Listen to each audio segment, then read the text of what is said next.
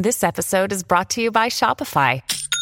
Forget the frustration of picking commerce platforms when you switch your business to Shopify, the global commerce platform that supercharges your selling wherever you sell. With Shopify, you'll harness the same intuitive features, trusted apps, and powerful analytics used by the world's leading brands. Sign up today for your $1 per month trial period at shopify.com slash tech, all lowercase. That's shopify.com slash tech.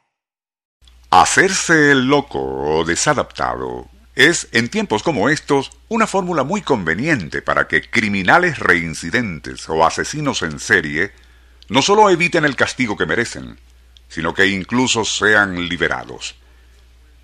Lo anterior fue escrito por cierto cronista francés refiriéndose al notorio Dr. Marcel Petiot, un asesino que llegó a superar al legendario Barba Azul no solo en número de asesinatos, sino en eludir a la justicia tantas veces como crímenes cometió. Nuestro insólito universo. Cinco minutos recorriendo nuestro mundo sorprendente. El 26 de mayo de 1945, la reluciente hoja de la guillotina cercenó por fin al cuello del autor de más de 44 asesinatos por los que inexplicablemente no pagaba pena.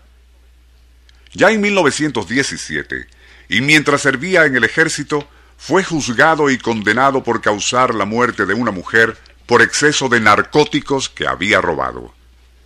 Pero, y argumentando que sufría de problemas mentales, no solo evitó el castigo, sino que cuatro años después, habiéndose graduado de médico, abrió un consultorio en la comunidad de Villeneuve-sur-John.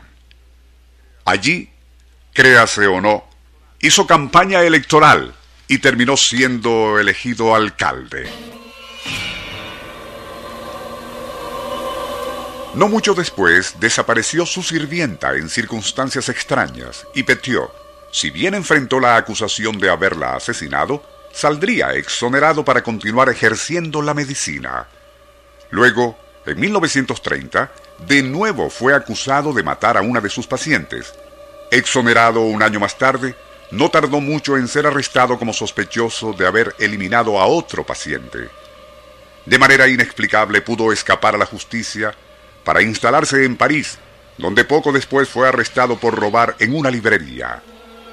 Evitó la cárcel aceptando someterse a tratamiento psiquiátrico, y como el gremio médico inexplicablemente le permitió continuar ejerciendo, logró establecerse y obtener una nutrida clientela. Entre 1938 y 1943 pudo comprar una mansión de 15 habitaciones, siendo a partir de entonces cuando dio rienda suelta a sus instintos asesinos. La mayoría de sus víctimas eran acaudalados pacientes de origen hebreo, quienes, ante la inminente ocupación nazi de la capital francesa durante la Segunda Guerra Mundial, acudían a él para que les ayudara a escapar del país pero una vez que entraban con sus equipajes a la mansión de Petiot, jamás volvían a salir, pues eran liquidados y luego incinerados. Fue debido al humo negro y maloliente que brotaba de la chimenea, como, y alertados por los vecinos, agentes de la Sûreté allanaron la mansión. Lo que allí descubrieron era horripilante en el amplio sótano, restos de cadáveres colmaban al gigantesco horno donde Petiot los quemaba. Una inspección que se tomó días permitió descubrir en las habitaciones y jardines a cadáveres desmembrados, algunos cubiertos con cal, así como una impresionante colección de abrigos, trajes y objetos de valor pertenecientes a las víctimas. Ante el tribunal, Petiot casi logró convencer a los magistrados de que, si había matado a unas 85 personas, lo hizo por motivos patrióticos. Insistió en que sus víctimas, a pesar de ser judíos, habían colaborado con las autoridades nazis de ocupación. Algo tan absurdo que le mereció ser condenado a muerte y al escuchar su sentencia, Petiot súbitamente se transformó en el monstruo que se escondía tras su apacible exterior, amenazando a las autoridades e incluso a su propio abogado con asesinarlos para luego descuartizar sus cuerpos tan pronto fuese liberado o pudiera escapar.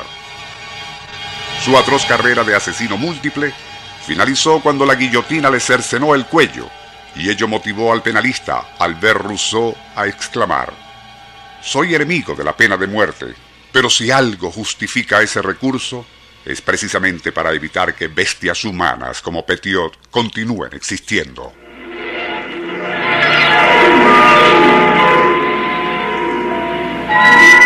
Nuestro insólito universo. Email insólitouniverso arroba hotmail.com